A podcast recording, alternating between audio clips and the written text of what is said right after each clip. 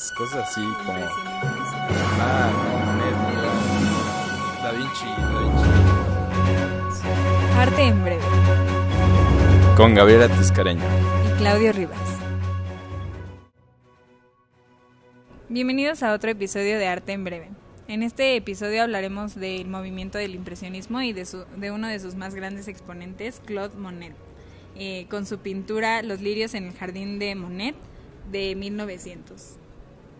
Como ya saben, Monet es considerado el padre del impresionismo, una de las vanguardias que comenzaron en Europa en el siglo XIX. A lo largo de su vida, Monet descubrió que no había mejor manera de aprender a pintar que contemplar la naturaleza. El impresionismo es percibir una imagen por un instante, dejar de lado las separaciones. Para Monet era importante ver y entender ese momento visual en cúmulos de luz, sombras y colores, en vez de definirlo todo en formas y detalles.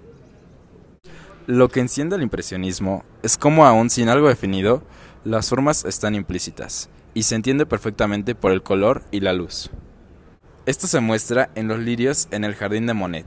En este cuadro, al verlo con cuidado, puedes darte cuenta que todo está formado con pinceladas de óleo. No existen contornos o delineado. Existe profundidad en los planos del cuadro, pero todo es cuestión de los colores que conforman la imagen. Todo es cuestión de la saturación y la luminosidad del color. Este cuadro plasma el jardín de Monet. Cuando él se mudó a Giverny, su jardín se convirtió en una de sus más grandes ocupaciones. Además de hacerlo sentir más en contacto con la naturaleza, él planeaba perfectamente los órdenes en los que iba a plantar sus flores. El motivo principal de esta pintura son los lirios de su jardín. Al centro, al fondo y al frente se concentran muchos lirios de colores azules, lilas. violetas y rosas.